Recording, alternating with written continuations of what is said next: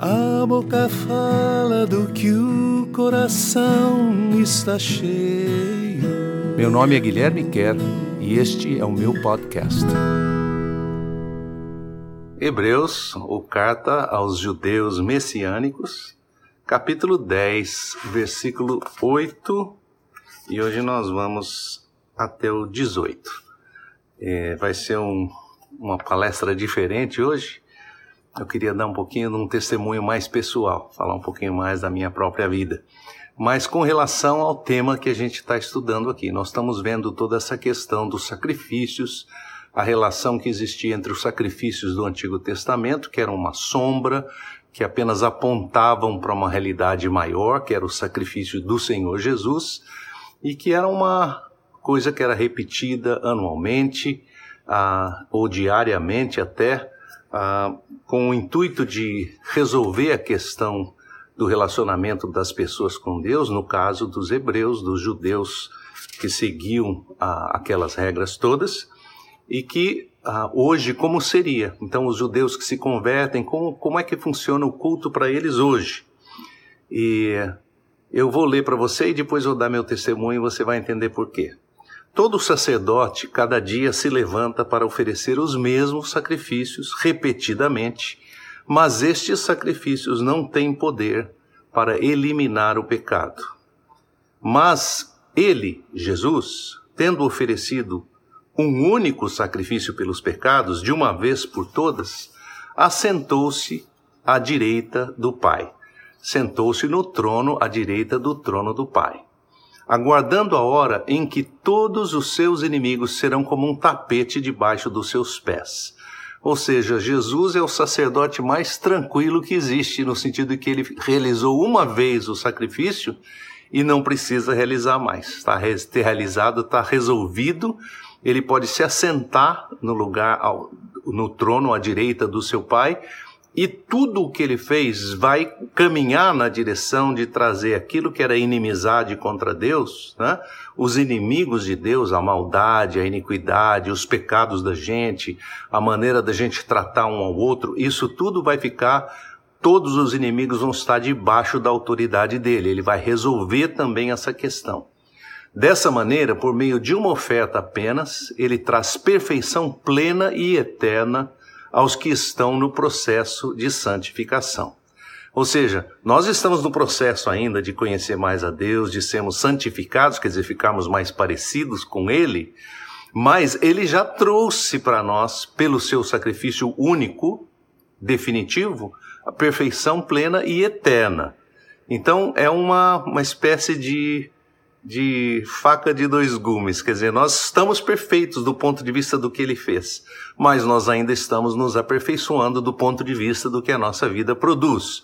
O próprio Espírito Santo é testemunha desta realidade quando diz assim: isso é a palavra do Espírito Santo, a escritura que ele está citando, o autor da escritura é o Espírito de Deus. Esta é a aliança que eu farei com eles logo depois daqueles dias, diz o Senhor plantarei definitivamente a minha lei nos seus corações e nas suas mentes eu as escreverei. Ou seja, em vez da, ao invés da lei ser uma coisa externa para a qual eu fico olhando e pensando, será que eu estou alcançando? Será que eu estou seguindo? Será que eu estou chegando lá? A lei vai ser plantada no meu coração. Os intentos de Deus, o desejo de Deus que a lei representava, vai ser plantada como um desejo meu, para mim, dentro de mim. Em seguida ele diz: E eu não me lembrarei nunca mais dos seus pecados e das suas rebeldias. Fica aí a lição: onde existe o perdão dos pecados, já não existe necessidade de sacrifício pelos pecados. Ou seja, o que a nova aliança, o que Jesus representa na nova aliança é justamente isso. É uma troca eu não preciso mais. Por muitos anos na minha vida, eu me lembro quando eu era adolescente, eu era uma pessoa que vinha de um berço cristão, já, já tinha conhecimento da palavra de Deus, mas aquilo não mudava a minha vida. E quando, e quando se falava assim, vida eterna, eu pensava assim, bom, vida eterna é para quem está chegando no fim da vida, ah, quem tá já, ah, já fez tudo que queria fazer nesta vida e precisa garantir a passagem para o outro lado. Né? É como se fosse um uma passagem, né? como se fosse um passaporte para você entrar numa outra realidade. A vida aqui é passageira, a vida eterna é um outro lugar. E quando você precisa carimbar o passaporte, então você vai lá e conversa com Deus, acerta as suas contas com Ele, para você carimbar seu passaporte e poder entrar nessa vida eterna.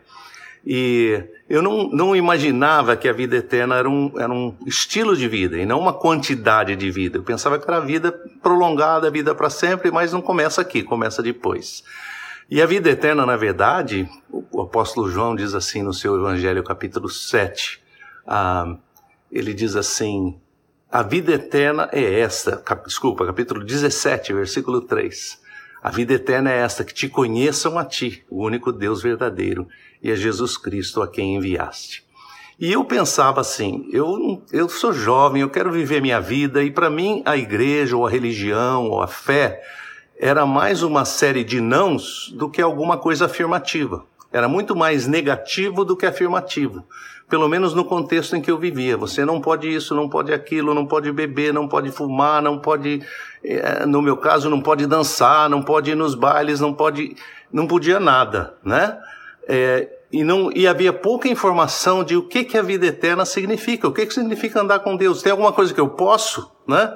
Então, para um adolescente, acho que esse, esse apelo negativo é muito complicado. E para mim também foi. E então eu pensava assim: se eu se eu quiser me aproximar de Deus, eu vou ter, na verdade, a religião uma espécie de camisa de força ah, ou social ou, um, ou religiosa, no sentido em que eu tenho essa, essa demanda da parte de Deus, que eu tenho que ser uma pessoa boazinha, virtuosa, com padrão moral mais elevado. Ah, e eu algumas vezes tentei fazer isso na minha vida. É, fiz um, um, voto, fiz um sacrifício, falei não, eu vou fazer, eu vou ser uma pessoa diferente, eu vou, eu vou atrás disso aí. E nunca acontecia. Por quê? Porque você simplesmente trocar de um comando para outro, de, um, de uma série de regras para outra série de regras, não tem poder, não tem eficácia. É o que o, é o, que o autor de Hebreus está dizendo aí. A lei não tem poder para transformar o coração. Ela tem poder para mostrar que a gente está andando errado, mas não para transformar. A lei não transforma. Só quem transforma é o Espírito de Deus.